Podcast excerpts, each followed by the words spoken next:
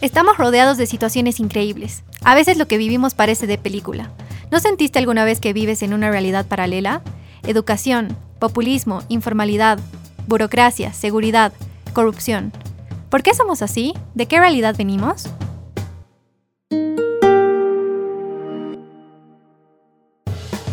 Hoy, Jorge está en la cárcel por asesinato. Jorge es un jubilado de 71 años que mató a un delincuente por entrar a robar a su casa. Jorge fue golpeado y herido por cinco ladrones que, después de entrar a robar, escaparon por los techos de los vecinos. El hombre sacó su pistola, salió de la casa y le disparó a uno de ellos en el pecho, el cual cayó y murió inmediatamente. Este caso que es fuerte, de mi tocayo, eh, lo hemos escogido porque hoy queremos hablar del tema de seguridad en América Latina y cómo en algunos casos, como en este, el sistema está como que invertido.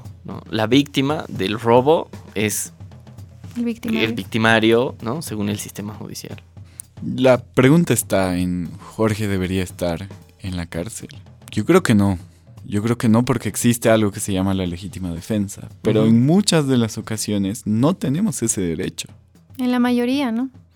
Y además, el, tema es, el, el, sistema judicial está un poco tan viciado que ya no estás seguro ni en tu propia casa. Y si te defiendes en tu propia casa, porque seguramente eh, no ha querido matarlo, simplemente se estaba defendiendo.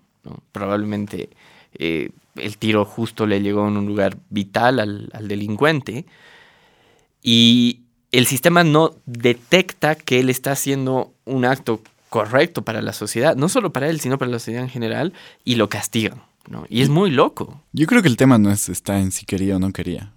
Incluso yo te, te, te redoblo la apuesta. Legítimamente, si tu reacción es esa, cuando te están atacando cinco tipos. Sí, sí, puede ser.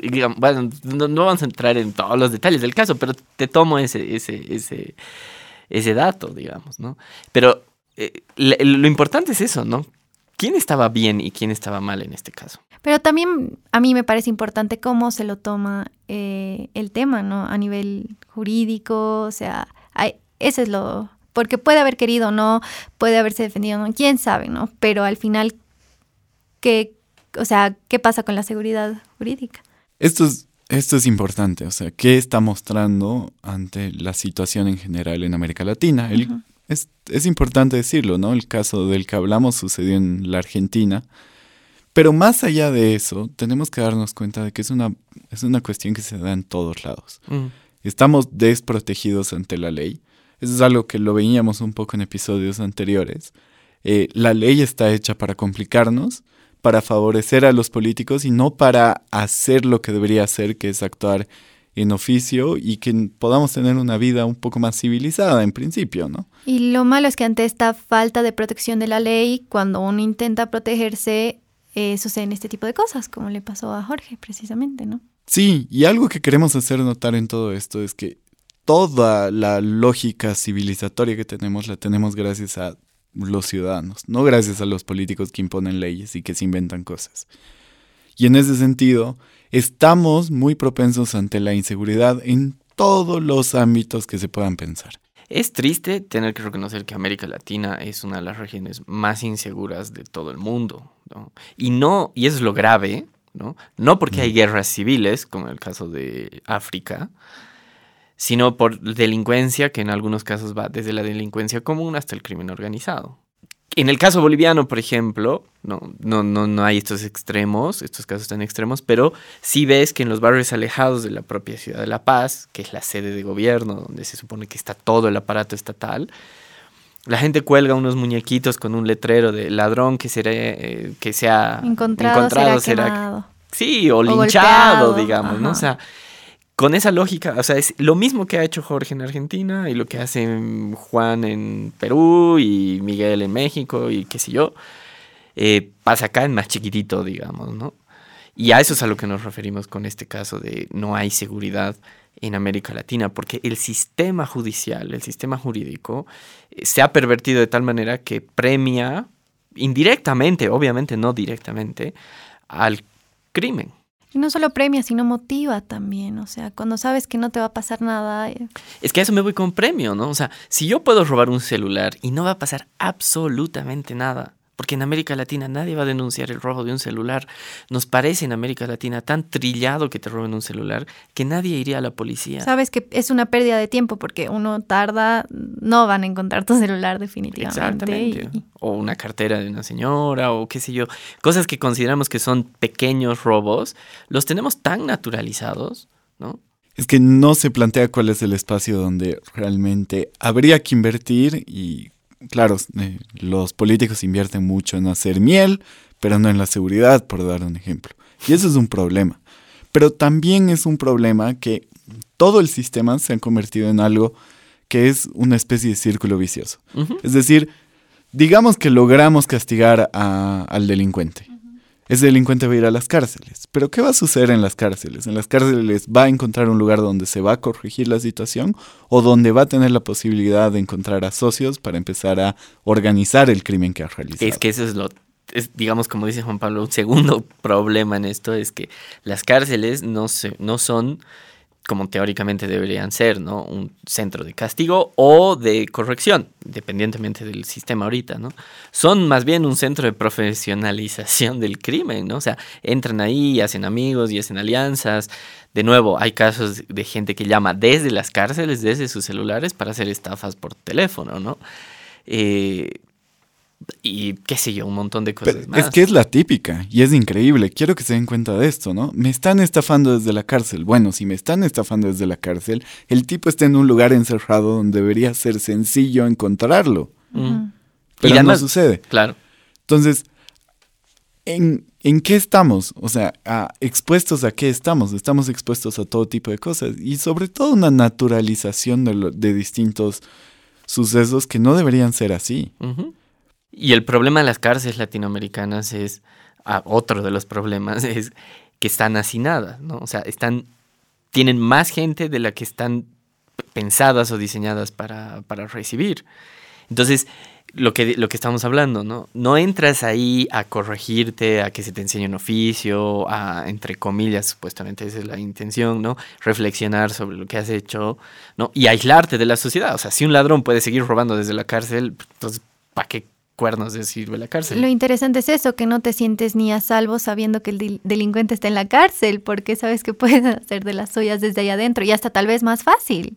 Pero hasta más cómodo, digamos, ¿no? O sea, ¿qué, más, ¿qué más pueden hacerle si ya está en la cárcel, digamos? No, pero además, más allá de estos ejemplos, que de todos modos no son los más graves, pero te muestra que el sistema penitenciario está tan dañado que no entran ahí a corregirse, a rehabilitarse, como se dice, sino a hacerse más hábiles en el crimen, ¿no? Aprenden, hacen redes y después cuando salen eh, siguen delinquiendo, que es el ejemplo por eso que poníamos al principio Jorge.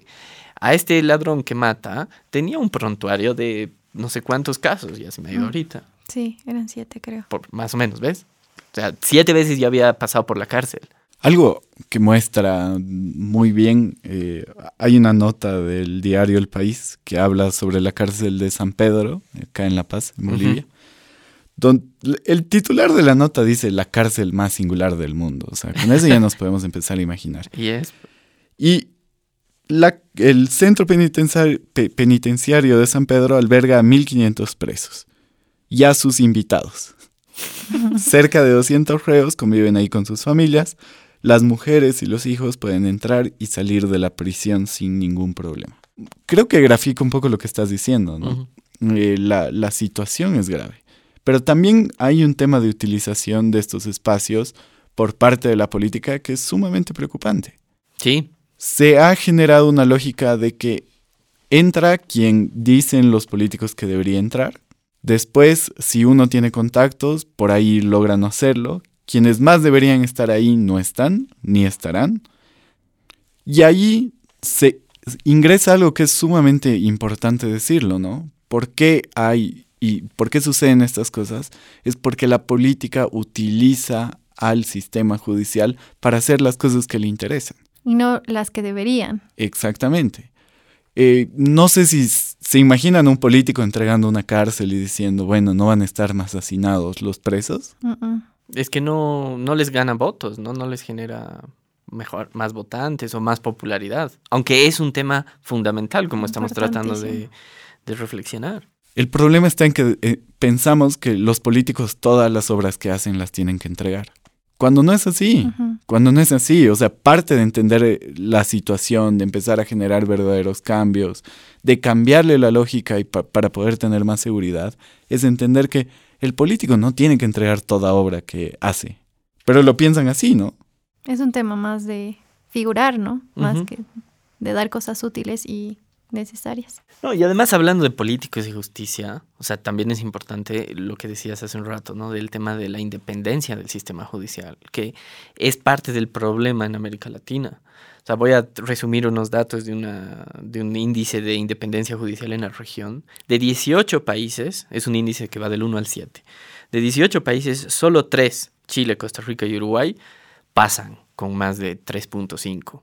El resto de los países, o sea, 15 de los países latinoamericanos, tienen menos de 3.5 en este índice, o sea, es decir, están aplazados en independencia judicial. Bolivia, desde donde estamos hablando nosotros, tiene 2.6 y el peor, Venezuela, 1. O sea, ¿qué quiere decir eso? Lo que decía Juan Pablo. O sea, que los jueces actúan de acuerdo a lo que dicen el gobernante de turno, el ministro, el presidente, Quien sea, quien sea que tenga poder. no que tenga estudios jurídicos. Entonces así nunca va a haber justicia. ¿Cuándo va a haber justicia? Va a haber justicia cuando cualquiera tenga la posibilidad de acceder a la misma más allá de su situación. Y por lo que dices, ¿no? O sea, y sepas que el sistema va a funcionar, ¿no? Previsiblemente de acuerdo a las reglas de la propia ley y no dependa de cuánto puedas coimear a los jueces o fiscales, Claro. de cuántas horas puedas ir a sentarte o cuánto ruido hagas en la televisión, que es otra estrategia que lastimosamente se ha puesto también de, De moda, moda. ¿no? En la región. O sea, un buen sistema funciona cuando cualquier ciudadano, un buen sistema de justicia, ¿no? Cualquier ciudadano puede ir y presentar un- una querella, un juicio, una demanda, lo que sea, y saber más o menos previsiblemente cuál va a ser el resultado, porque está estipulado en las leyes. En cambio, acá es una ruleta rusa. Y todo esto es una cadena que, Ujú. ca- que caen cosas peores, ¿no? O sea, sabes que si tienes que hacer un juicio no va a funcionar, entonces vas a buscar otras opciones y que no son legales y así sucesivamente También. y empeora todo, ¿no? Exactamente. Ahí todo se va pervirtiendo y en realidad empiezas, ¿no? Empiezas a andar en este círculo en el que si te metes estás muy complicado. Estás muy complicado porque tu situación depende de otros. Porque por más allá de que hayas hecho el bien, como lo hizo Jorge, yo creo eso, Sí, sí, sí. eh, no estás a salvo. No estás a salvo porque además de eso, los amigos y los familiares y etcétera, etcétera, de quienes han venido a robarte, saben dónde vives, saben quién eres. O sea, es pues un peligro. Y, y para ejemplificar esto, ¿no? O sea, seguro cual- cualquiera que nos está escuchando eh, se va a dar cuenta. Ninguno de nosotros se le ocurriría ir a denunciar a la policía que me han robado mi billetera o mi celular. Mm, mm. Sería En una algunos- pérdida de tiempo. Totalmente. En algunos lugares ni el auto. O sea, si me roban algo del auto, no sé. Si no fuera por el seguro, ni perderíamos el tiempo yendo a la Y policía. hasta creo que piensas, ¿no? ¿Cómo te van a mirar cuando llegues a decir, oh, me han robado mi, mi celu, me han robado mi billetera? Claro, se, se- se- se- se harían la burla. digamos. Pero a eso es a lo que nos íbamos hace un ratito, ¿no? O sea, cualquiera podría poder presentar una demanda que en un país más desarrollado, en un país con un sistema jurídico más serio, podría ir y presumiblemente podrían encontrarlo, ¿no? O sea, no es imposible que yo vaya, no sé, en cualquier pueblo o ciudad en Europa o en Estados Unidos a denunciar, me han robado mi, mochila. billetera, mi mochila, y de oficio el policía por lo menos intente hacer algo, ¿no? No estoy diciendo que todos los crímenes se resuelven en Estados Unidos o en Europa, pero no en vano también nos gusta ver esos programas donde se hace algo, se intenta resolver el caso, ¿no? En cambio, en América Latina tenemos los documentales del otro lado, ¿no? O sea, matan a un fiscal, ¿no? En Argentina y hasta ahora, cinco años después o no sé cuántos, no se sabe qué ha pasado con el fiscal, si se ha suicidado o lo han matado. Por poner un ejemplo muy tirado de los cabellos. Y lo mismo pasa en México, lo mismo pasa en Brasil, lo mismo pasa en Venezuela, donde es hasta normal que la gente con cierto poder adquisitivo blinde sus autos. O sea, sus autos no son normales, sino están equipados con vidrios blindados y puertas contra balas, etc. Esa es la región en la que vivimos. Estamos en una región en la que se conmemoran los años de impunidad en distintos casos, por ejemplo. Sí. O donde es la política la que intenta siempre imponerse para contar cuál es la verdadera historia de justicia o no. Y eso depende de quién tenga el poder. Ahora, aquí es importante tal vez bajar un poco más de la realidad, ¿no? Y, y empezar a pensar que haya seguridad o no, no es una cosa pues que, que depende solamente de que veas cada día que hay un robo en tu esquina o no, No. sino es algo mucho más profundo. O sea, estamos indefensos ante las distintas situaciones que pueden llegar a sucedernos frente a un delincuente, por ejemplo. Eso es importante hacerlo notar. Estamos totalmente indefensos. Y no hay intenciones de cambiar eso. Eso es lo más preocupante. Y por eso, o sea, porque digamos, todo esto va creciendo. Si la sociedad como en general, ¿no? Y en, en América Latina, no penalizas estos pequeños casos, y cuando digo penalizar realmente me refiero a sistematizarlo, porque no es, o sea, obviamente todos estamos en contra de que te roben un celular, pero no pasa nada. O sea, si nos roban el celular, en nuestras casas nos dirán, bueno, ni modo, te ahorras para comprarte otro y mientras tanto eh, usa este viejo, digamos. A eso es lo que me voy. No hay ningún castigo para, para los delincuentes. Con el tiempo, y eso es lo que pasa en la región, el crimen se vuelve organizado. Y ya no empiezas a robar celulares, porque el que te roba celular en realidad es el ladrón inexperto.